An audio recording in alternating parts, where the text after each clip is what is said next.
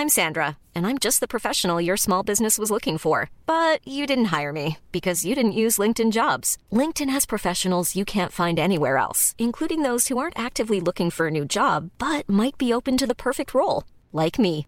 In a given month, over 70% of LinkedIn users don't visit other leading job sites. So if you're not looking on LinkedIn, you'll miss out on great candidates like Sandra. Start hiring professionals like a professional. Post your free job on linkedin.com/people today.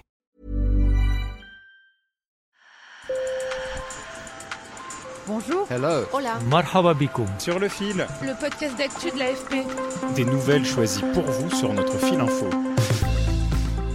Dimanche, c'est le nouvel an en Chine.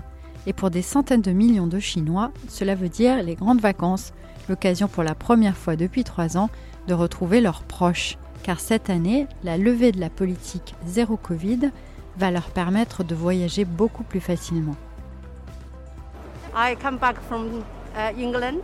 Well, my family is here, all here. J'arrive d'Angleterre. Ma famille est ici, ça fait trois ans. Je suis tellement heureuse. Enfin, je respire l'air de la Chine. Selon l'horoscope chinois, l'année du lapin d'eau qui démarre va aussi ramener de l'harmonie. Mais dans la vie réelle, rien n'est moins sûr. 2022 s'est terminé sur des manifestations sans précédent, une économie en berne et une flambée du Covid. Et en 2023, avec les grands voyages du Nouvel An, l'épidémie pourrait repartir. Pour en parler, j'ai appelé la directrice de l'AFP à Pékin, Catel Abivin. Sur le fil. Bonjour Catel, comment ça va? Ça va bien. Ça a été un peu fou là ces derniers mois euh, pour toi?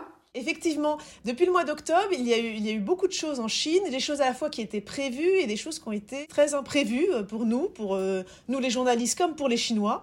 C'est-à-dire qu'en octobre, on a eu le, congrès du Parti communiste qui a accordé un troisième mandat euh, à Xi Jinping. Donc ça, c'était de, de l'ordre du prévisible pour tout le monde. Et puis, en novembre, en sont arrivées des manifestations d'une ampleur historique depuis euh, Tiananmen, des manifestations de colère contre les restrictions sanitaires.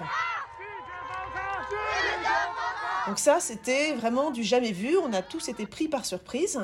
Et nouvelle surprise, en décembre, euh, le gouvernement a décidé de revenir complètement en arrière sur les restrictions sanitaires. Ce qui est sûr, c'est que le, pouvoir a été pris par surprise par ces manifestations, et ça, c'est quand même très fort dans un pays où la présence euh, policière est très forte, où il y a des caméras partout, que, des jeunes, parce que c'était principalement des jeunes, aient réussi à se mobiliser en masse plusieurs jours de suite, euh, ça c'est totalement inédit et ça montre qu'il y a des failles dans le contrôle euh, qu'exerce le, pouvoir sur la Chine. Selon Catel, l'épidémie avait déjà commencé à flamber avant la levée des restrictions, mais ce changement brutal a encore renforcé la vague.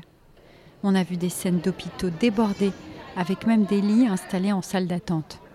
Et la situation était encore pire dans les campagnes où les petites cliniques manquaient de tout, y compris de médicaments de base comme les antiviraux.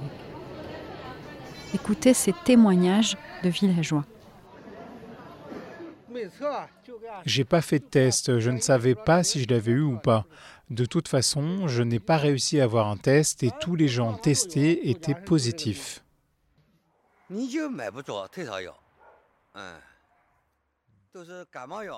C'était impossible de trouver des médicaments contre la fièvre. On trouvait juste des médicaments pour de simples rhumes, mais pas contre la fièvre. On ne pouvait juste pas en acheter.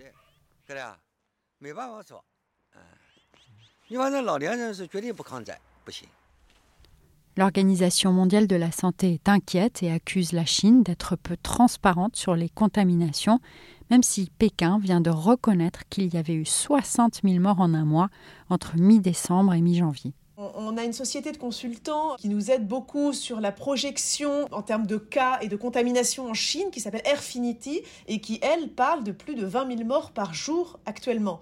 Donc, euh, effectivement, le chiffre de 60 000 en un mois paraît totalement sous-estimé. L'épidémie commence quand même à céder du terrain, mais avec les grands départs, elle pourrait repartir.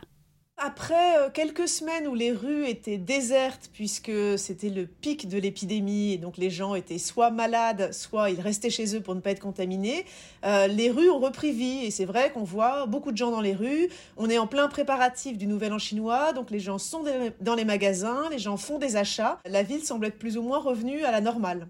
Donc vraiment, ils ont tous envie de rentrer voir leur famille, mais euh, cela fait peser un risque euh, énorme sur les campagnes qui risquent de voir arriver une nouvelle vague euh, d'infection avec le problème dont on parlait déjà auparavant, pas assez de médecins, pas assez d'hôpitaux, pas assez de traitements. Et l'épidémie n'est pas sans conséquences sur l'économie. D'abord à cause de la fermeture du pays, puis en fin d'année en raison de la paralysie de nombreuses entreprises dont les employés étaient malades.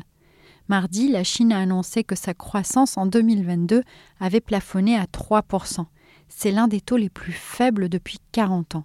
C'est pourquoi Catel ne pense pas qu'un retour au zéro Covid soit possible. Là, on a vraiment l'impression, euh, dans l'ensemble du discours même des autorités, qui veulent minimiser l'importance et la gravité du virus en disant que c'est moins grave qu'un rhume.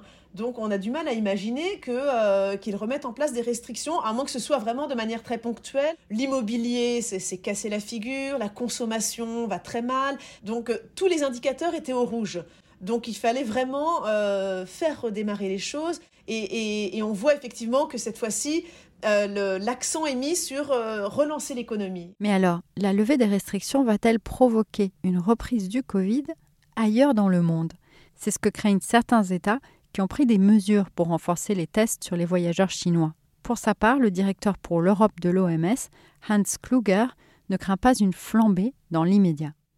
En fait, les voyages entre la Chine et le reste du monde restent encore très compliqués les restrictions étaient très fortes sur les compagnies aériennes. Elles avaient droit à très peu de vols et même dans chaque vol à une, seulement une partie de, l'avion qui pouvait être remplie par, euh, par les passagers.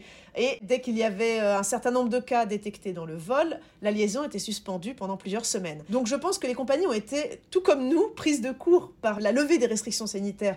Donc il leur faut du temps pour remettre la machine en marche et recommencer à mettre des liaisons. Donc je pense que peut-être d'ici cet été, on se rapprochera d'un niveau euh, presque normal.